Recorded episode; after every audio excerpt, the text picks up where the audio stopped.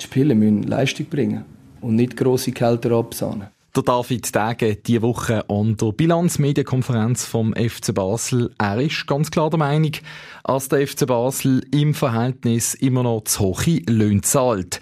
Grüezi miteinander und willkommen zur 13. Folge vom Penalty Podcast von Radio Basilisk. Der Basilisk Penalty Podcast. Präsentiert vom Arcadia Bildungscampus. Egal ob Spruchschule oder als begleitende Talentschule. Vier Schulen unter einem Dach. arcadia-bildungscampus.ch ja, wir diskutieren heute darüber, wo der FC Basel denn noch Spielraum hat, wenn es um die Spielerlöhne geht. Welche Möglichkeiten gibt es, als die Kosten oben runtergehen? Das ist das eine grosse Thema. Und dann werden wir auch nostalgisch. 20 Jahre ist es nämlich her, was lange Warten endlich ein Ende gefunden hat. Am 24. April 2002 ist der FCB wieder die Nummer 1 gesehen. Der erste Titel seit 22 Jahren. Der Mario Gantalupi, dort mal Spieler, erinnert sich zurück, wie es war nach dem Schlusspfiff. Ich habe den Muri gesehen rennen.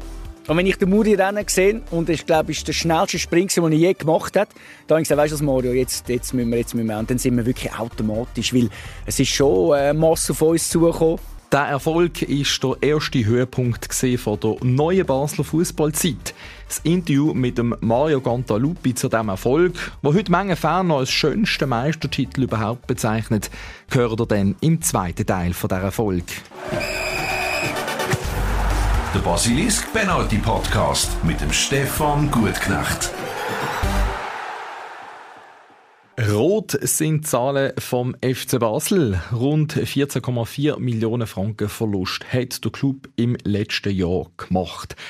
Die Zahlen, die geben zu reden. Ich mache das heute mit meinem Penalty-Podcast-Kollegen Stefan Plattner.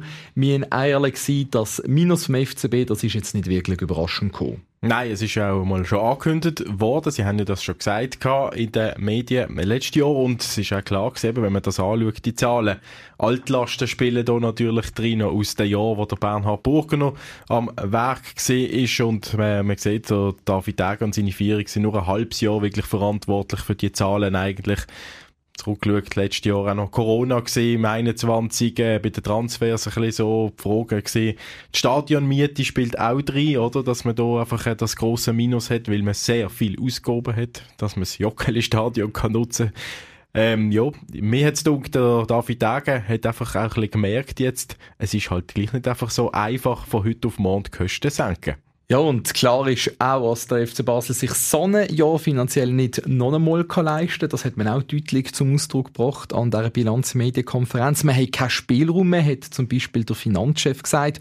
Und für den David Degen ist darum klar, dass die Kosten runtergehen Wir können nicht Gelder ausgeben, die wir nicht haben. Wir können, wir können nicht Löhne auszahlen, wo, wo, wo, wir wissen, ähm, wir bin nur beim maxi, maximalen sportlichen Erfolg. Äh, können wir das ähm, mit einem ausgeglichenen Geschäftsjahr äh, äh, im Rechnen. Also Stefan, wo hat der FC Basel denn Spielraum, wenn es um Spielerlöhne geht? Ja, das sind äh, ein paar Spieler unter Vertrag, die durch Vertrag auslaufen. Ähm, die, haben, die sind auch angesprochen worden, immer wieder schon in den letzten Medienkonferenzen. Raul Petretta bei Team Kasami, wo ja auch noch keine neuen Verträge unterschrieben haben. Und das sind auch zwei Spieler, die schon länger dabei sind, die einen gewissen Status haben und die entsprechend auch nicht ganz wenig werden verdienen. Und das hat der David Degen gesagt, man hat ja dann eine Offerte gemacht, Anfang Jahr, halt auf zu deutlich reduzierteren Konditionen. Rückmeldung haben wir hier noch nicht bekommen, respektive der Albetretter hat die Offerte abgelehnt. Und was mit diesen beiden Spielern ist, das weiß man noch nicht so recht, das weiß auch der David Degen nicht so recht. Weil wenn sie alle so gut wären, wie sie denken und lohnen, dann hätten sie ja schon lange neue Clubs, weil sie den ersten Jahr können sie unterschreiben ohne dass ich, nicht, ohne dass ich nicht, zum Beispiel nicht weiß, ob sie schon unterschrieben haben. Aber ich, ich, ich hätte es glaube relativ schon länger gehört, aber ich habe noch nie gehört. Aber eben, das ist ja gleich. Eben, ja. Ein umständlich formuliert, aber eben, so wie ich es verstanden stehen die beiden Spieler einfach vor dem Abschied beim FCB auch. Es war keine Überraschung. Ja. Was auch klar ist, hat der David Degen gesagt, es gibt noch zwei, drei, vier weitere Spieler, die sehr hoch sind im Fixlohn beim FCB. Das haben sie übernommen und jetzt müssen sie das Beste daraus machen. Wenn wir können hier durchgehen. Die Spieler ja. noch aus der alten Ära. Chaka, Stocco, Lindner, Palacios, Nikolic. Ja. Wer ist ein Grossverdiener? Wo könnte man hier dann eben noch den Hebel ansetzen? Ja gut, Einsicht haben wir natürlich nicht in die Löhne oder so ganz genau. Man weiss ein bisschen Zahlen, was vielleicht Topverdiener beim FCB ungefähr könnten verdienen. Der Blick hat hier mal Zahlen rausgegeben. Es hat geheißen, gewisse verdienen so um die 100.000 pro Monat beim FCB ganz oben raus. Kuzmanovic-Löhne gibt es natürlich auch schon nicht mehr. Das hat noch schon der Burgener abgebracht, die Löhne ein bisschen. Aber eben, ich denke, Valentin Stocker, der einen neuen Vertrag bekommen hat im 2020, man hätte dort nochmal eine, eine Goodie geben, oder? Nachdem er ja fast davor gegangen ist, zum Teufel gejagt worden ist von Burgener und Co. Da hat er sicher einen guten Vertrag nochmal bekommen und wird da einiges verdienen. Tauland Chaka, ähnliche Situation gesehen, ähm, auch unzufrieden gesehen beim FCB, neuen Vertrag nochmal bekommen und äh, natürlich die Identifikationsfigur.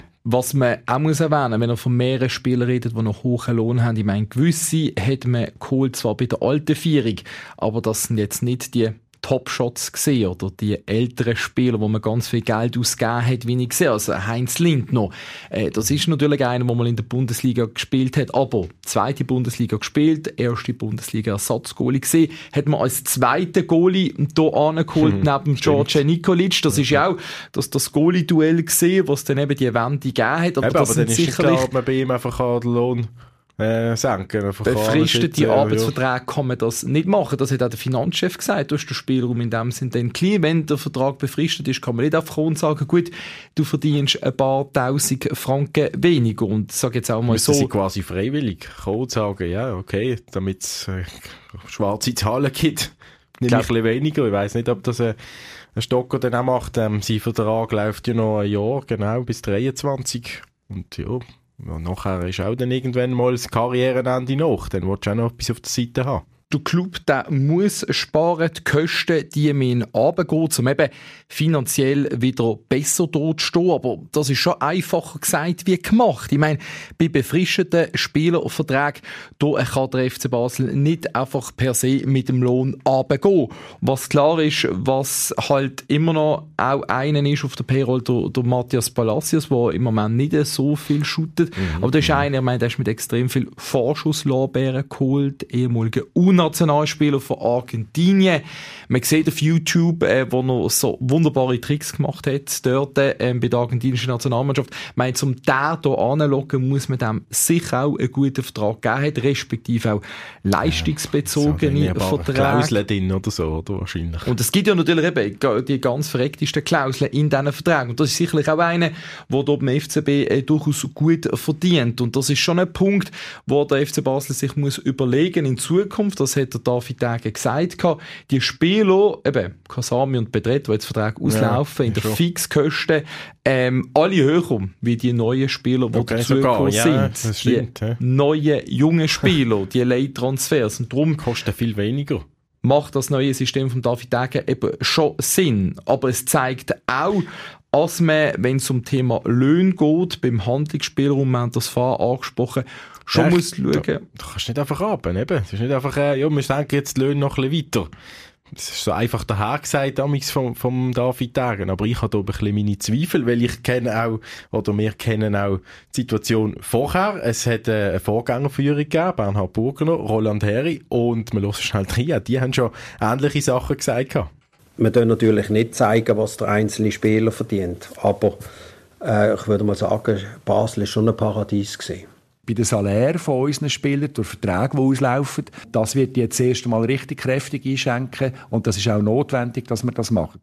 Ja, die haben auch eben vier Jahre irgendwie gebraucht, bis sie es mal ein bisschen oben abgebracht haben. Haben sie, darf man auch sagen, auch irgendwie, glaube ich, mal eine Zahl rausgeschrieben, glaube 12 Prozent haben sie können den Personalaufwand senken. Und beim David Degen muss jetzt halt vielleicht auch nochmal Jahr gehen. Ich weiss nicht, ob es dann auf Ende 2022 Das ist ganz klar. Wenn man einen Vertrag eben mit einem Raul Bedret und einem Paitim Kasami nicht verlängern dann kann man dort die Kosten senken. Wenn dann eben junge Spieler kommen, die nicht ganz so viel verdienen. Und dann haben die Effekt, das muss man ja wirklich sagen, vom David Degen, dann sicherlich ein Ausschlag von der neuen Führung, wenn man mal ein ganzes Jahr kann anschauen kann. Das ist dann sicherlich entscheidend. Ein Jahr ohne Corona. Transfers, ähm, wo dann auch drin werden spielen, was sicherlich auch ein wichtiger Punkt ist. Von dem her dürfte man schon erwarten, dass der FC Basel finanziell den Rang bekommt, zumindest für den Moment. Hoffen, ja, ja, Aber was der David Degen auch gesagt hat, so ein Minus in der Rechnung, wenn schlussendlich das passiert, dann würde dort Aktionär eingreifen. Er hat gesagt, Partner, Investoren, das ist kein Thema. Du hast es vor einer Woche in deiner Sendung gehabt. Klar, das hat der äh, Sportökonom gesagt wenn man irgendwo wieder will durchstarten will, braucht man vielleicht einen Investor oder einen Partner, Sponsoren, grossen Mäzen. David Degen will das alles nicht. Das ist kein Thema. Wenn es wieder ein Minus geben, dann würde die Aktionär eingreifen, sprich ihr Portemonnaie aufmachen. Darum dürfen wir schon gespannt sein, wie es hier weitergeht, vor allem mit den Veränderungen im Kader vom FC Basel, was das denn für die Personalkosten für eine Auswirkung hat. Für das Jahr jedenfalls erwartet man ein ausgleiches Ergebnis. Und jetzt kommen wir zu einem Jubiläum. 20 Jahre ist es nämlich her, wo der FC Basel im Berner Neufeld den Schweizer Meistertitel gewonnen hat. Ist ganz ein spezieller Titel gewesen, nämlich der erste seit 22 Jahren. Und ich glaube, viele von euch haben den Titel in Erinnerung. So auch unsere regelmäßige Podcast-Gast, der Tim Klose. Dort mal ist er noch ein junger Bub gewesen, aber die Erinnerungen, die sind schon noch präsent. Ähm, ja, eigentlich sehr gut. Ich bin, glaube sogar im Stadion gewesen, äh, dann auch noch im letzten Spiel. Also es ist super, super Erlebnis natürlich gewesen. Wir haben natürlich erst äh, die Zeit noch genossen, wo das neue Joggeli äh, natürlich noch gekommen ist. Ähm, wo sie noch auf der Schütze gespielt haben. Das war auch lustig. Gewesen. Und dann haben wir sich natürlich riesig gefreut damals im, 2, im 0-2, wo sie dann den Titel haben.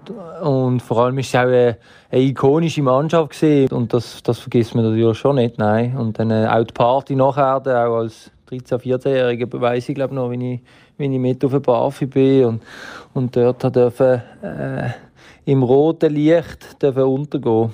Der FC Basel ist ja frühzeitig Meister geworden. Bist du dann auch an die spontan Meister 4 gegangen auf dem Barfi? Ja, also es war natürlich genau die Zeit gewesen, wo ich ein bisschen mehr äh, das Nachtleben auch ein bisschen habe entdecken und herausfinden, was es sonst noch so auf der Welt gibt, außer Schule und Hausaufgaben.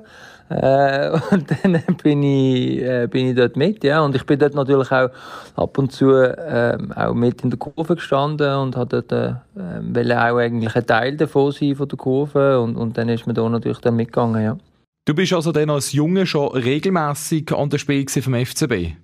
Ja, ja, also ich bin regelmäßig entweder mit meinen Eltern oder dann eben mit den Freunden in der Kurve und äh, ich eigentlich eben ich einen grossen Teil werden von der, von der Kurve. Ich bin dort auch, äh, ich habe auch dort ein kleines Heim gefunden für mich. Äh, es war wirklich lustig und hat auch Spass gemacht, äh, singen und keine Stimme haben und go, go Party machen und äh, ja, das ist, äh, das, ich glaube, als Basler gehört das auch ein bisschen dazu, dass man, dass man da, äh, das, das miterlebt und, und mitverfolgt, so, so fest und auch so emotional. Ich glaube, das ist einfach, wenn man in Basel groß wird, ist das einfach auch ein großer, großer Teil von deinem Leben dann.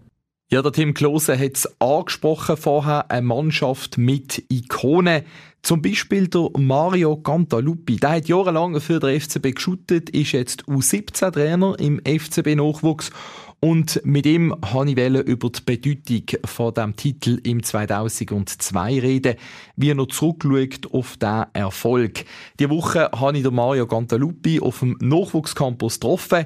Gemütlich sind wir zusammen draussen gesessen und zuerst wollte ich von ihm wissen, was denn seine Erinnerungen sind an das Spiel und an den Titel.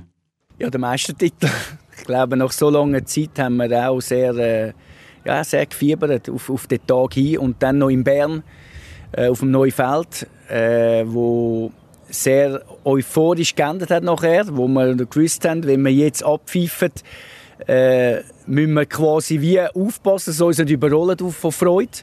Äh, und wenn der Abpfiff, wo der Abpfiff kam, ist natürlich Gänsehaut. Und, aber ich weiss noch, wir sind alle reingerannt, dabei hätten wir eigentlich eigentlich hätten wir stehen bleiben können, weil es ist ja hure cool, aber es ist so eine Situation, die ich nie erlebt und wir haben gewusst, dass sie warten, dass sie zu Rennen kommen und ich, oh, ja, du weißt ja nie, weißt, wenn so eine Masse und sind wir rein und nachher haben wir wirklich äh, das natürlich auch mitbekommen, äh, was draussen abgeht und in dem Moment tust du es wirklich gar noch nicht so richtig wahrnehmen, wo wir äh, auch Zigarren geraucht haben in den Dingen und das. Ich glaube, erst bewusst ist so es dann wirklich wurde, äh, wo man nachher die grosse meisten Vier hat, was wir eigentlich dort erreicht haben, wo 120.000 Leute in der Stadt sind. Ich glaube, das ist schon etwas, was nicht viele Fußballer haben dürfen erleben. Eben, wenn wir nochmal zurückgehen zu dem Spiel, ist ein äh, idealer Start gewesen, freie Goal gemacht, dann 3-0 gewonnen und dann eben mit dem Schlusspfiff, man sieht hier das Video, ihr rennt direkt alle in die Garderobe. Ähm, ist das auf Weisung auch gewesen vom Verein, dass man in dem Sinne wie äh, vielleicht zuerst euch schützen will? Nein, ich habe, nein, wir haben überhaupt nicht. Äh, wir haben es einfach dann gespürt, ist klar, weil es ist ja dann nicht mehr so spannend war, äh, vom Resultat her. Äh, und dann habe ich wirklich, ich habe den Muri gesehen rennen. Und wenn ich den Muri rennen gesehen und ich glaube, ist der schnellste Spring, den ich je gemacht habe, dann habe ich gesagt, weißt du Mario, jetzt, jetzt müssen wir, jetzt müssen wir. Und dann sind wir wirklich automatisch, weil es ist schon eine Masse auf uns zugekommen unsere Fans, die wir wirklich über alles lieben. Aber in dem Moment hat man natürlich auch ein komisches Gefühl bekommen, weil es kann dann schnell aus der Kontrolle kommen, aus der Freude raus. Und darum sind wir auch. Also wir haben aber keine Weisung nicht. Aber ihr seid ja dann schon einmal rausgekommen und dann habt ihr gesehen, die Masse an Fans, die dort sind, auch die Fans mit Tränen in den Augen, hat man dann irgendwann oder auch später auf dem Bafi realisiert, was das für die Stadt, für die Fans bedeutet? Ja, wir haben, wir haben mit dem Christian Gross haben wir immer auch einen Trainer gehabt, der uns eigentlich extrem sensibilisiert hat, wo wir noch nicht so greif sind. Hat er immer gesagt, ihm sein Ziel ist auch, äh, auch eine Stadt eine Freude zu machen, oder Fans eine Freude zu machen, auch, auch eine Stadt äh, jetzt nicht aber aufwerten, sondern auch ein Selbstvertrauen geben. Und, und, und das haben wir, glaube ich, in allen Jahren haben wir das äh, geschafft. Gehabt. Wir haben es ja nachher noch weitergezogen, über Jahre, äh, wo einfach ein FC Basel oder die Stadt Basel etwas war in Europa, wo vorher noch nicht so war. Also wir haben dort wirklich auch nicht nur Geschichte geschrieben, wir haben, äh, wir haben glaube ich, recht viel auch dazu beigetragen, dass der FC Basel auch so heute da steht, wie er da steht. Es war eine lange Leidenszeit und das hat man an dem oben gemerkt. Es ist eigentlich unglaublich, wenn man zurückdenkt, dass eine Fußballstadt wie Basel 22 Jahre auf einen Meistertitel hat müssen warten ja, und sie sind geduldig gewesen. Und wenn ich die 22 Jahre jetzt, äh, weil du mir das sagst da hinten, und jetzt, bin, jetzt ist es eigentlich äh, 22 Jahre warten, 20 Jahre her, also kann man die Zeit eigentlich ein bisschen nachvollziehen. Und das ist schon extrem. Und ich habe es ja auch mitbekommen, die sechs Jahre, wo wir in der Nazi B waren. Äh, das war ja schon eine lange Zeit für die Fans, wo sie, glaube ich, glaube, viel mehr Emotionen kann man nicht zeigen. Und das ist natürlich dann wirklich das Einpünktchen noch auf alles. Und äh, wir, haben, wir haben schon gewusst, äh, dass sie extrem leiden. Und ich glaube, äh, es gibt kein besseres, kein besseres Publikum, keine besseren Fans, die so mitfiebern mit einem Verein wie der FC Basel das hat man in dieser Meisternacht dann auch gemerkt. Christian Gross hat sie auch visualisiert, hat so einen kleinen Meisterpokal angefertigt. Ähm, ich nehme an, du hast noch oder hast überhaupt noch Erinnerungen an die ganze Meisternacht? Ja, sicher. Also die, die ich im Hirn habe noch, die, die paar, paar Minuten noch. Äh, und sonst habe ich natürlich alle andenken. Und äh, Christian Gross hat immer uns so auch von, von der Mental, hat uns auch mal ein Buch an Weihnachten geschenkt, «Mentale Stärke». Also er hat uns immer wieder so Erinnerungen, dass man wieder auf den Moment eigentlich wieder mal zurückkommt, weil man vergisst halt schon. Und wenn man dann das wieder sieht, sind schon wunderschöne Erinnerungen. Und jetzt, wenn ich wieder daran denke, ist eigentlich schon etwas dürfen erleben, wo nicht viele Menschen dürfen erleben. Und in dem Alter hast du auch viele Rückmeldungen von den Fans bekommen. Hast du gespürt, den Rückhalt, wo der FCB hat bei seinen Fans? Ja klar, also ohne sie wären wir gar nicht so weit gekommen. Wir haben, wir haben auch in den Auswärtsspielen haben wir ein Heimspiel gehabt. Wir haben immer auf sie können zählen. Wir haben, wir haben in unserem Tempel, haben wir, in unserem Jockli haben wir immer voll gehabt. Das ist ja gar keine Diskussion gewesen. Wir sind immer über 30.000 und euphorisch und, und leidenschaftlich und, und sie haben uns das immer wieder aufgezeigt. Auch in schwierigen Zeiten haben sie uns, haben sie uns dann gepusht. Also, es hat Gegner gegeben, die gesagt haben, wir, haben, wir sind früher ins, ins gekommen und haben gesagt, hey, bitte die ersten 20 Minuten kein Goal. Also, äh, ein riesen Respekt gewesen, aber das ist nicht nur von der Mannschaft gewesen, das ist von der Kulisse gewesen, von den Fans, weil sie haben gewusst, sie sind der zwölfte Mann. Und wenn es nicht gut geht, dass wir dann die Hilfestellung überkommen und das haben sie immer extrem gut gespürt. Und zwei Baumeister haben eigentlich den Erfolg gehabt, der Präsident der René Zejacki und der Trainer der Christian Gross, wo du selber angesprochen hast, der einen grossen Anteil hat an dieser Erfolgsgeschichte, die dann entstanden ist. Also es sind drei. Es sind drei Baumeister. Sicher äh, ein, ein René Zejacki, äh, ein Christian Gross, ganz klar, aber es wäre nicht möglich gewesen ohne Gigi Öri. Also das sind für mich, ich sage heute noch, äh, da könnte man Denkmale setzen. Weil äh, ohne die drei Persönlichkeiten wäre der FC Basel heute nicht, wo sie sind. Und darum äh, auch heute noch, denke ich, an die Zeit sehr gerne retour, mit wie viel Herzblut sie gemacht und nicht nur, wie alle gemeint haben, mit dem Geld, sondern sie hat wirklich den, den Club also sie liebt den Club, sie hat alle etwas für die Region machen und hat wirklich nicht nur Geld investiert, sondern auch auch ihr Wissen investiert, ihre, ihre, ihre Fähigkeit, Leidenschaft auch das präsentieren. Wir haben es auch gesehen in den meisten vier, wo sie umzog. Also sie hat mitgefiebert und dank ihnen, dank ihnen ist der FC Basel heute das, was sie sind. Du hast jetzt gerade explizit Gigi Öri noch erwähnt, neben diesen beiden Herren, neben René Zejacki als Präsident und Christian Gross als Trainer. Gigi Öri, wo du als eben, schlussendlich sehr wichtige Person empfunden hast, einerseits wegen finanziellen, aber auch, man hat sie gesehen an der Meisterfeier als Persönlichkeit.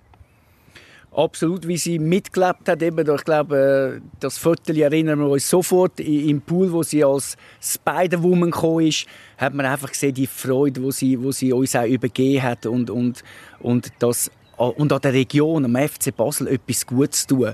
Und, und darum bin ich ihr ewig dankbar, dass sie dass sie das übernommen hat und, und, und wie sie es auch gemacht hat. Ich glaube, da sind ganz viele Leute auch dahinter gewesen, auch in nicht so guten Zeiten, dass sie das ermöglicht hat, dass die Erfolge in Basel nach Basel gekommen sind. Es ist der erste Höhepunkt von vielen. Elf weitere Titel in 15 Jahren sind dazugekommen. Haben wir jetzt im Rückblick dort gemerkt, nach dem einen Jahr, dass jetzt quasi eine Ära anfängt? Ja, man hat schon gemerkt, aber dass sie dann äh, so, so, so lang und so wirklich souverän äh, von, von auch anderen her durchgezogen wird, ist natürlich sensationell. Aber man hat schon gewusst, man kennt ja so, so eher, das gehen so drei, vier, fünf Jahre. Man sieht es jetzt vielleicht an einem Beispiel auch äh, bei, bei, IB, wo wirklich dominiert hat, vier, fünf Jahre. Aber es kommt immer wieder ein Wechsel, es kommen immer wieder andere Einflüsse von außen. Aber da hat der FC Basel ist wirklich einmalig, dass sie jahrzehntelang so viele Titel geholt haben und auch sehr viele gute Spieler rausgebracht haben und dort einfach sehr, sehr, sehr viel gestummen. Und es ist sicher auch schön, dass man einen kleinen Teil dabei war, dass man dort äh, das Fundament hat können setzen das Fundament setzen an dem 24. April 2002. Gibt es etwas von dieser Saison oder von dem oben, wo dir so als Abschluss in prägender Erinnerung geblieben ist, wo du vielleicht auch mitgenommen hast für die Zukunft? Es ist ja nicht so, dass deine Karriere dann fertig war, sondern sie ist noch weitergegangen. Ja gut, prägend ist natürlich, wenn du so daran schaffst das ganze Jahr und jeden Tag, ich glaube, viele wissen, was ich, was ich dann denke, dass man dann wirklich das, das Ernte, wo man sieht, auch so durch die Stadt fahren, wo ganz viele Leute einen bejubeln und, und wirklich Freude ausstrahlt und, und, und das ist schon extrem prägend. Ich glaube, das wird man nicht mehr so in dieser Form äh, erleben, dass 120'000 sind in Stadt und die, die ganzen Steine mit Konfetti und alles, das ist schon extrem prägend und ich glaube, da ist jede Minute, die wir haben dürfen investieren in unseren Beruf, hat sich gelohnt. Und ich nehme besonders stolz, ein Teil dieser Mannschaft zu sein, die dort äh, das Fundament gelegt hat für die große Erfolgsgeschichte vom FCB in der jüngsten Vergangenheit. Absolut, macht mich auch heute noch stolz, das darf ich glaube so sagen. Äh, ich habe so viel mit dem Club, Club erlebt äh, und, und ich rede vom Aufstieg, Champions League und Meistertitel und Cup-Sieg. Es ist schon es ist einfach ein Traum für den FC Basel da zu sein und, und zu arbeiten und, und dass er in dieser Form auch äh, den Schweizer Fußball aufwertet. Das ist der Mario Cantaluppi gesehen, ein, wo man einfach merkt, dass er sich zu 100% mit dem FCB identifiziert und für mich einfach auch ein toller Gesprächspartner. Wir haben ja in der letzten Podcast-Folge den Aufruf gemacht, dass sich Fans können melden und ihre Erinnerung von dem Tag erzählen. Da hat sich unter anderem der Dominikus Gibenach gemolden. Er bezeichnet den 24. April 2002 als ein von seinen schönsten Tage, die er erlebt hat mit dem FCB. Billett fürs Spiel zu Bern hat er leider keine mehr bekommen. Darum ist er mit seinen Kollegen in der Stadt den Match schauen. Ich muss also sagen, wo der Match abgepfiffen ist, wir waren im Pub, haben Fernsehen geschaut und Tränen sind geflossen, wir haben brillt von Freude. Und dann hat es nur noch eins gegeben, Vollgas und natürlich warten auf den FCB, bis er auf den Barfi kommt. Das, was dann abgegangen ist in der Stadt, das kann ich nicht beschreiben. Das ist, äh, wo der Gar oben runtergekommen ist und dann ins Papa Joe's offen sind und die Spieler sich auch, wie gesagt, wir sind in den Armen gelegen, haben ein, zwei Bierchen getrunken und ich glaube, um 6 Uhr morgen bin ich heim. Ja, es ist ein Riesenfest dort mal. Man möchte die Sendung darum auch abschließen mit einem Ausschnitt aus dem Lied, wo an der Meistertitel 2002 erinnert. Ein Titel, der eine neue Ära eingeläutet hat. Ich wünsche euch noch ganz eine gute Zeit und dann bis am nächsten Freitag.